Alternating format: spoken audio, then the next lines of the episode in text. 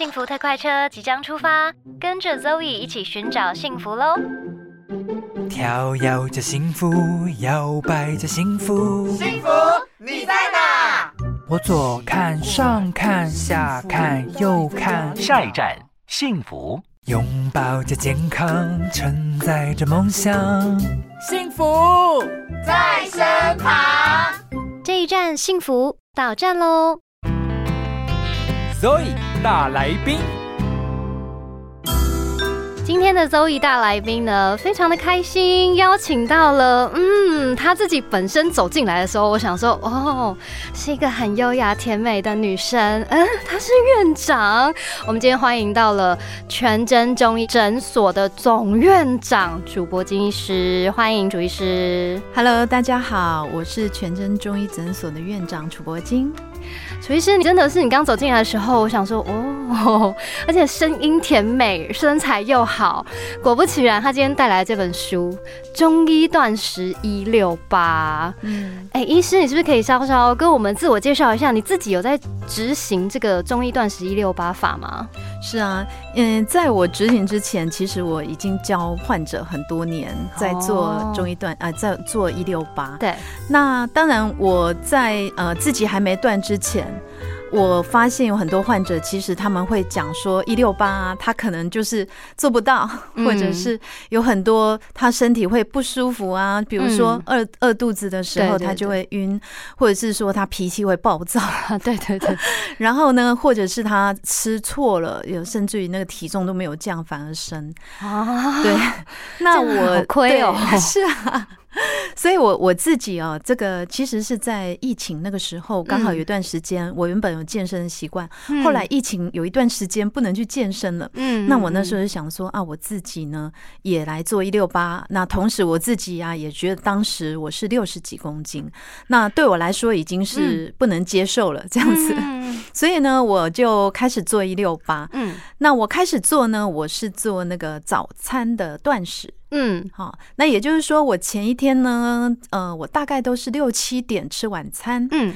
那就一直断到隔一天的中午，而且我中午可能也没有办法十二点整吃到午餐，对，所以大概都是一点左右。那嗯。也就是常常就做到十八六这样子，啊一八六 哎、可是医师，你应该早上有时候也很忙吧？。是。那你这样子不会觉得血糖过低吗？对，很多人问我这个问题，对啊，所以这个就是我这本书啊在写的，就是说嗯，当你吃对了。嗯然后时间弄对了，其实身体不应该有那一些不舒服的反应。我甚至有时候早餐还可以，呃，早上的时段我还可以去健身，你没有吃东西，然后健身，呃，我还可以做一些有氧。那当然，有的人说，哦，这个当然对某一些好，比如说有慢性体质的人是不适合。嗯，但是如果我们是很健康的，就是我们的五脏六腑啊、代谢都在正常的状态下，那其实这样子的效果是更好，而且是身体是很舒服、很稳定的。啊，所以如果说一六八做到这个状态，对这才是一个最稳定、最正确的状态。哦，因为其实医师的这本书里面呢、他是用中医的角度结合一六八。那因为我们常常都听说那个中医很在乎那个时辰，你知道吗？对什么什么晚上十一点的时候一定要睡觉，因为什么你要让你的什么哪肝肝还是哪里的休息，对不对？。是所以中医它就是，我觉得你们是不是都蛮养生的啊？应该是呃都是我我自己是 对，因为我觉得你的状态保养的非常好。那你在这本书里面呢，它其实不是一般的一六八断食哦，它是结合了中医的理论的一六八断食对法。是那我想要问一个，就是应该大家都很想问的问题，耶，就大部分人都有看过中医，对。然后中医每次都说 你这个体内湿气重，到底什么叫做湿气重啊？对，湿气重是不是很抽象？超抽象的、啊，可是十之八九是不是我们都会说，哦，你这个很湿，你身体很湿。对，但事实上？湿气真的是百病之源哦。为什么呀？啊、尤其是在台湾，嗯你想想，嗯看，我们台湾本来你讲气候好了。是不是嗯。我们是岛型的，所以就湿了？光一个我们外界的湿度就很高，对，那再加上我们台湾人的饮食习惯嗯。啊、其实嗯呃，从小孩对。到成人，有谁没有在喝饮料？哦没有，一定要喝的，一定要喝。还有一些冰凉的东西会精致化了啊，饮食精致化。所以呢，我们有一个外湿加内湿，所以我们真的是湿气很重的一个体质的一个国家。嗯所以呢，呃，这个湿就会变成非常重要的一个议题，因为嗯它是百病之源。嗯，所以就变成说，我们今天湿气如果在我们身上，我们用眼睛看就看得到了。真的假的？我我从头开始讲，好，比如说医师，你先诊断一下我本人 湿气重不重？呃，我看到的这个。那个呃，我们的这个呃是非常美丽的一个小姐，所以我我现在讲湿气嗯。在一般的人呢、对。就是说呃，我们从头开始看，对，比如说我们的眼皮浮肿或者是眼袋大，哦，所以脸的浮肿也算湿气的一种，是这个是水湿比较卡在我们的比较上半身。嗯哦嗯然后呢，呃，像有的人头皮会出油嘛，嗯嗯嗯，哦，这也是一个痰湿啊，哦，甚至是湿热的现象，对不对？哦然后呢，湿气在我们的鼻子里面，它代表什么？代表我们鼻黏膜会肿胀，所以鼻塞啊、过敏、流鼻涕，它其实也是湿的表现，哎，哈，所以是不是很多？啊？对，然后讲再来讲舌苔，有人舌头一伸出来，舌苔白白厚厚的、黏黏腻腻的或很嗯湿，那个嗯。也是皮湿啊的现象，对不对？嗯那呃，我们如果来到中间哦、对。像我们腹部脂肪嗯。很厚啊，对不对？对，女生非常容易堆积脂肪在腹部。对，然后我们的腰啊、嗯侧腰，嗯还有我们嗯的手臂，有没有？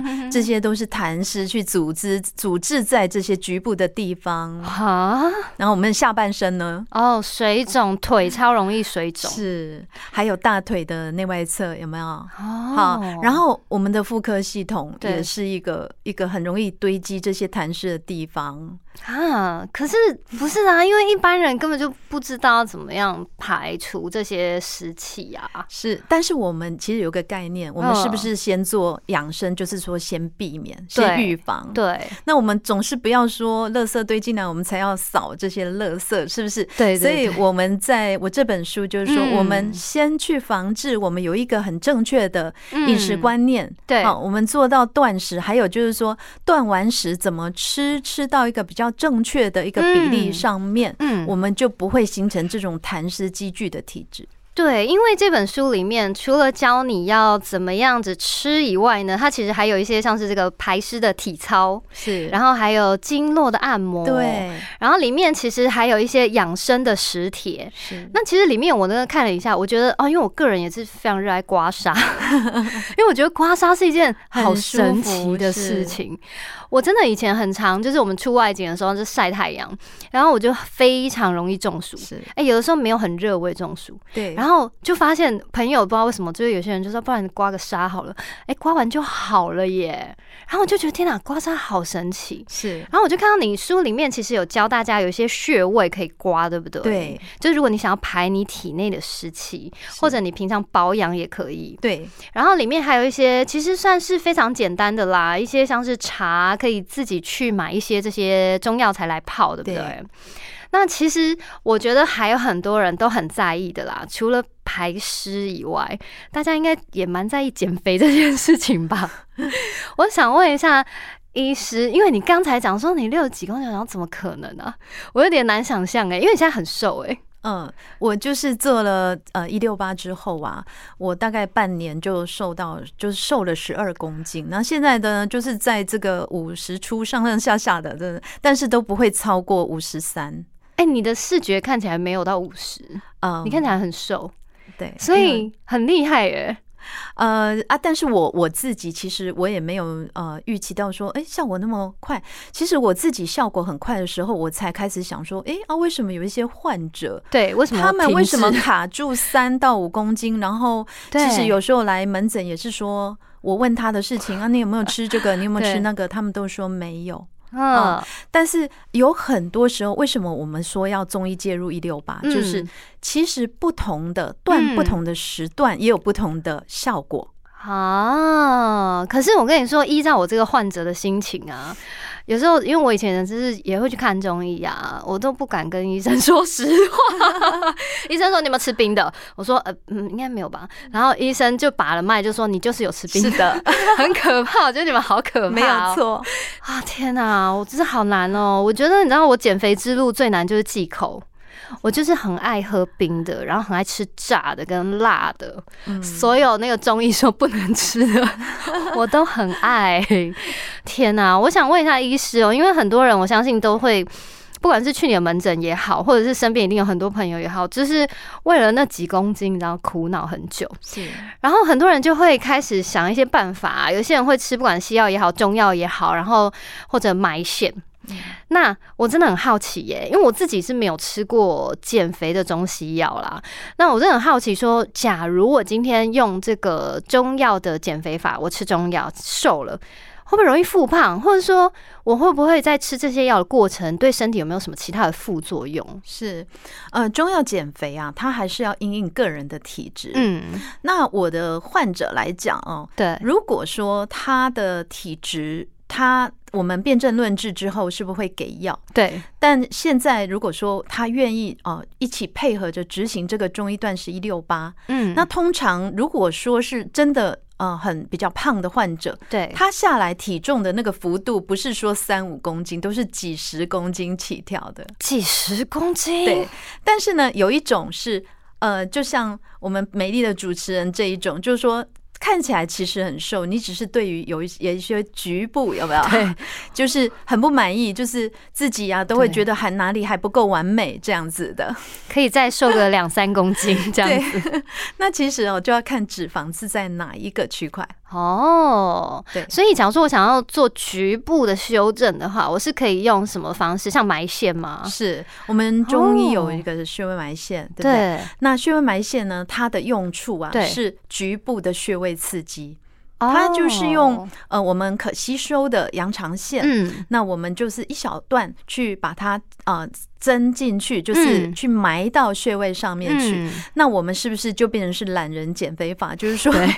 二十四小时，它都在刺激那个穴位的刺激哦，所以呢，它可能针对局部，比如说我们很恼人的，有人说手臂内侧、内外侧，白白肉，对，或者是我们大腿内侧，或者是腹部，有没有啊？那这些地方呢，我们就是这样刺激之后，脂肪可以比较容易可以代谢掉啊。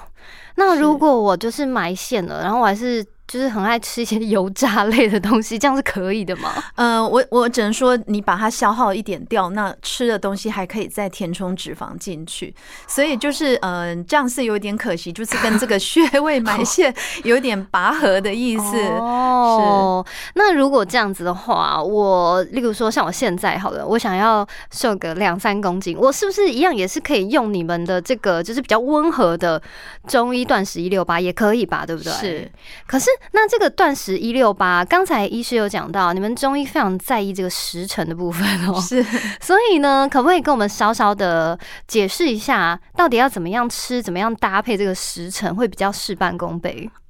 呃，中医我们有十二经络时辰，对，这个其实在我们《黄帝内经》里面呢，这个十二时时辰养生法，其实很多的听众也都听过这回事。对，那呃。断食一六八，对，它本来就是一个我们把二十四小时切十六跟八，对，所以呢，我们如果把这两件事情结合起来，嗯，代表说我依照我们中医的十二经络的特性，嗯。比如说，我们有我们的脾胃经的时间，或者是我肾经的时间，在每一个时段，嗯，它有那个时段的特质，嗯，所以我们那个时段呢，就是我们所谓趋吉避凶。好，那个时段呢，我要多做什么事，也许可以多增加代谢。对，那有些时段要少喝水，或是要多做多吃什么，嗯，那这个就是可以把它套起来。那我发现这样做之后，我调整了很多人的，呃，比如说我刚刚不是提到有的人做一六八，他做不。不下去的原因。那就比如说，我举一个例子，比如说有一种叫胃热体质，它本身或许它已经有一些血糖过高的现象。嗯，那就算血糖在数字上面还没有表现出红色的啊，但是呢，已经出现有一个叫胰岛素阻抗。嗯，这一类的人呢，其实他就已经会口干舌燥，就是那种三多的症状，其实已经出来了。嗯，然后他会很容易饿。嗯。哦，那像这样子的患者，我就会建议他是断早餐。嗯，因为呢，早上的时段是我们人体血糖最高的嗯。时间，那胰岛素阻抗也最严重，所以像这样的话，我就会跟他说，那你就是从前一天七八点前吃完晚餐，嗯，那就尽量尽量忍一下，就把你的午跟晚。呃，午啊午早午早午两餐并在一起，嗯嗯，那就是等于说吃了午餐跟晚餐。对，那他们这么做一段时间之后，其实很自然的，身体因为在这个时段就会去把我们多余的糖分，以及呢，如果能够断的成功，其实连脂肪都可以消耗一点掉啊。那他们的那种口干舌燥的那些现象就去除了。哦，嗯，可是，呃，我在里面有看到，其实你非常贴心，你有你有两种方式，因为你有说有些人可能他的工作会需要可能劳力比较多的嘛，那你就可以断其他的时段啊。那可是我发现啊，你知道一般人啊，假如说呃一般人的聚餐通常都是晚上，对，然后晚上其实你知道都吃的蛮 heavy 的，其实不应该这样子，但是你知道因为聚餐，大家一定都是吃大餐，是的，然后有时候聊天就就吃的稍微晚一。点，然后大家下班又比较晚，然后可能约个 七八点，是，然后你要隔天要一六八的时候，哎，那真的是很晚才有办法吃东西耶。对，那我们人活着还是要快乐嘛，是不是？对。但所以啊，如果有这种情形的话，对我建议一六八的时间可以稍微调一下。对，就是前一天如果有这么做，那我们呢就从我们从那餐吃完以后，嗯嗯，那我们就。断食一下，嗯。啊，那像我自己有时候我的做法，对，如果说我那一天呢，哦，比如说我午餐跟闺蜜有约，对 对，那我们可能吃东西，我也不用说你们吃这些，我就都什么都不行，对不对？所以我们还是快乐的吃。嗯，吃完之后呢，我可能就会做一件事，就是那一天的晚餐，哦，我就会断，也就是那一天变成吃中午的那一餐。哦，所以是可以这样浮动式调整的，可以调整的。哦，我一直以为是，假如说我今天选择断早餐的话，我就是必须要这样子规律。哎，哦不，有的人哦，他其实断断到一个程度，好像身体适应了，有一个平台期，有没有啊？对，那个时候其实是可以。所以我我在书中有写哦，方案一跟方案二是可以互相对调的。嗯哼哼哼。哦，所以其实蛮弹性的，是弹性，就比较没有 压力。对，所以很多人觉得哇，这很痛苦。其实呃很好做。那而且呢，如果做对的，重点是在食物。嗯嗯嗯。如果我们有食物吃对的，比例都吃对的时候，对，其实我们应该在断食的时间不应该是很饥饿的。嗯，对，那这样子的感觉出来的时候，恭喜你，就是你的体重会每一周大概会有零点三到零点五，很稳定的一直下来。哈，真的哦，因为然后因为我姑姑本身是一个非常热爱减肥的女子，是，然后她之前是真的很胖哦，她应该这应该有可能七十几吧，然后她大概也是一百六十多，一百六十五左右，然后她后来是。哦，真的是他用过大概市面上就是非常非常多的减肥法。然后我那天就是看到你的书以后，我就立刻说：“我跟你讲，我访问完医师以后呢，基本回去给我好好的研 读一下，因为其实我发现里面并没有想象中的困难呢。对，而且里面其实呃有说你还是对嘛，就是活着要快乐嘛，所以你还是还是要吃嘛。可是只是说你怎么样选择你吃进去的东西啦。是，那医师可不可以跟我们推荐一下？假如说我想要使用这个。中医的断食一六八有没有什么饮食上面的？就是你自己会不会，例如说你你可能你喝不喝冰的嘛？啊，想必你也不喝甜的饮料对吧？对。那有没有什么就是不要去吃的东西？不要跟我说盐酥鸡，因为盐酥鸡就是我最爱。我最近在戒掉盐酥鸡这件事情。如果呃炸的东西真是你最爱啊，我只能说呃频率要下降，而且我哦真的是建议您呢，嗯可以自己用好的油去炸。哦，会差很多。嗯，因为呃很多的所谓的我们会有有害的物质，就是在那个不好的油上面。对对对，当然呢，呃，我们吃一些比较湿热的东西啊，嗯或者是甜的东西啊，嗯真的是要控制在我们的控制中。嗯那比如说，如果你那一天的淀粉量已经吃了蛋糕了，对。那我当然是建议，就是说那一天的淀粉量就限制在那一个蛋糕上，那其他的东西呢，就要多吃我们正常的蔬菜、蛋白质哦。优质蛋白质。对，那我常常被，问呢、嗯那是不是断食的时候只能喝白开水？呃嗯那所以我在书中真的写了很多的茶饮来帮助大家。真真的有非常多茶饮，真的。呃可是我在看那个就是茶饮的部分的时候，我也是很好奇，哎，我们是可以直接去，例如说中医的诊诊所吗？还是什么？我们我们要怎么样取得中药行哦？是然后就跟他讲，他就知道了、呃因为我建议的茶饮啊，对。是几乎是适用大部分的人的体质。嗯嗯那我当然然有特别写哦，这个比如说这个茶饮是对寒湿的，嗯或者是对湿热的，对。或者是对比如说我们的尿道有点发炎，嗯或者是我去大餐之后要吃的。对。所以呢，呃，各位呃听众，你可以根据就是说我上面写的这种哦，你自己可以对号入座，就是看你适合哪一个。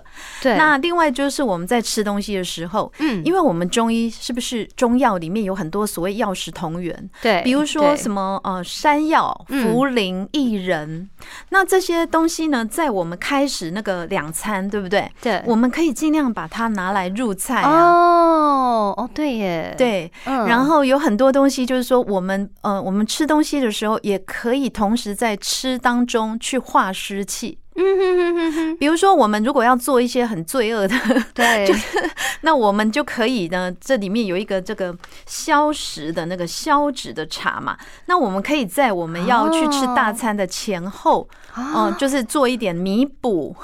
可以这样子就对了，这样心里你知道心里就比较安心一点。但是呢，哦我们还是一个，因为哦，我们执行这个中医断食一六八，对，还有我们饮食控制，就是长长久久的事情。对了，所以就是说，你大部分的饮食习惯跟你大部分做的事情嗯。是在加分项还是扣分项？那偶尔我们会想要扣分，吃一些扣分的东西对，但是就是要把它呢想办法代谢出去。而且呢尽量控制在一个范围内。我们不能呢哦一直都那么快乐，到最后就会乐极生悲。哎，真的耶，我觉得院长蛮幽默的，真的是会乐极生悲啊！我目前那个腹部脂肪带就是这样来的。好啦，今天非常感谢楚院长来到我们的现场。这本书我觉得是很实用啦，除了就是你想要变瘦、断食，它里面有教你要怎么样用这个中医的时辰搭配断食一六八以外，其实里面有很多哎、像刚才讲到的这个茶饮啊，有这种解油腻的啦、降脂啊，然后还有可能你刚好疫情的时候你中了呀，你可以喝的呀，或是哎疫后在痊愈的时候，或者有一些后遗症的时候也可以喝的茶饮。是所以其实这一本不只是让你瘦而已啦，其实你可以看一看，里面有蛮多的观念都挺不错的，大家可以上网搜寻中医断食一六八。好啦，感谢院长，谢谢大家。